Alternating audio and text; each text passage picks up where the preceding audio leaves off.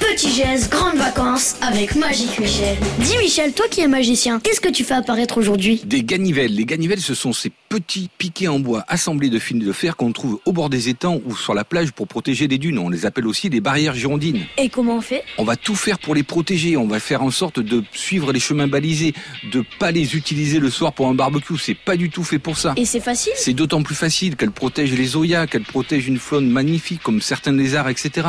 Donc, c'est aussi le moyen de faire sécher sa serviette quand on a fini de se baigner. Donc, on va essayer de partager ces petits gestes sur les réseaux sociaux et de montrer comment ces ganivelles sont belles à découvrir.